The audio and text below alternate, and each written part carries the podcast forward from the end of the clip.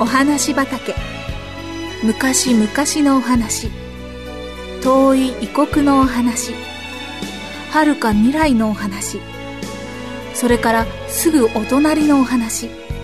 ほんのさっきのお話。今日はあなたに届けます。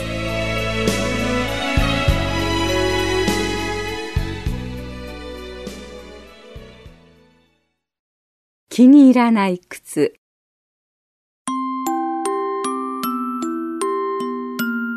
エリースは夏休みをおじいさんの農場で過ごすことになっていました。ジーパンの裾をまくり上げて農場の柔らかい土の上を裸足で歩いたらどんなに気持ちがいいだろうとワクワクしながら考えていまし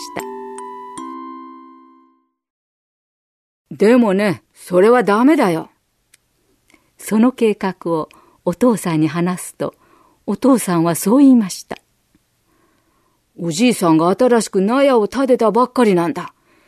釘とかいろんなものがまだあちこちに落ちてるから、うっかり踏んだりしたら危ないだろう。だからちゃんとした靴を履かなければいけないんだよ。釘を踏んだりしたら大変なことになるからね。でもお父さん。エリスはすぐには諦められません。ダメだよ。お父さんは厳しく言いました。怪我をしないことの方が裸足で歩くよりもっと大事だろう。じゃあ、サンダルだったらいいでしょ？いや、そこの厚い靴でなければダメだよ。サンダルだったらすぐに釘がそこを突き破ってしまうじゃないか。エリスはプーッとして外に出ました。そしてポーチに腰掛け、靴のことを考えてみました。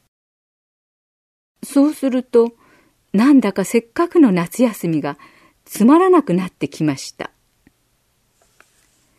そのあくる日、エリースとお父さんは靴を買いに出かけました。そこの厚い丈夫な靴がありますか？お父さんが聞くと、お店の人は首を振って言いました。すいません。お嬢さん用はサンダルとパンプス。それにテニスシューズしか置いてないんです。でも、どうしても底の厚い靴がよろしいのでしたら、お嬢さんに合う男の子用の靴があるかどうか見てみましょうかお父さんは、ええ、お願いします。と言いました。エリースは、男の子用の靴なんて、とても嫌だと思いました。お店の人は靴を探しに店の奥に入っていきました。そして2、3分すると焦げ茶色の靴を持ってきました。靴は茶色の靴紐がついており、重そうでした。けれども、お父さんは農場で履くのにはぴったりだと言って、その靴を買いました。農場での初めの23日は新しい焦げ茶色の靴のせいで足が痛くてたまりませんでした。靴はサンダルよりもずっと重かったし履くと足がとても暑苦しくなりました。おばあさんは「時期になれるよ」と言いました。エリスにはとてもそうは思えませんでしたがおばあさんの言った通り本当に45日もするとその靴は足にぴったり合ってきました。でもまだエリースはかっこ悪いその靴を嫌だと思っていました。そして嫌な靴だことと時々はっきり口に出して言っていました。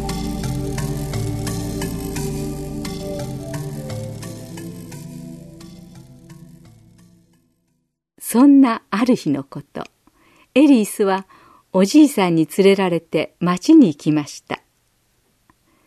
町を歩いていると、一人の男の人が一生懸命車椅子を動かしているのを見ました。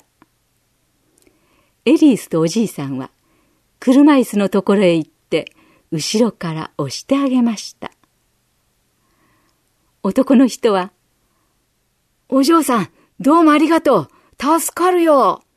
と、嬉しそうに言ってくれました。車椅子を押しながら、エリースはその人の足の方を見てみました。その人は両足が膝の先からありませんでした。エリースは思い切って、おじさん、足はどうなさったの？聞いてみました。おじさんは明るい顔で、ずっと前に交通事故にあって足が潰れてしまったんだよ。と答えました。エリースは何と言ったらいいかわからなくなって黙ってしまいました。するとおじさんは、でもね、私は足がなくなってから、いろんなことが分かってきて、とても感謝してるんだよ。今まで私は不平や不満の多い人間だったのに、自分の周りにたくさんいいことがあるって分かってきたんだ。お嬢さんのような優しい人にも会えるしね。エリースはおじさんに優しい人と言われて自分が恥ずかしくなってしまいました。さっきまで靴のことでブツブツ文句を言ってたのですから。エリースは靴の中で足を少し動かしてみました。私には足がある。もう決して靴のことなんかで不平を言わないわ。エリースはそう思いました。おじさんありがとう。おじさんに会えてよかったわ。エリースはすっかり嬉しくなっておじさんにお礼を言って別れました。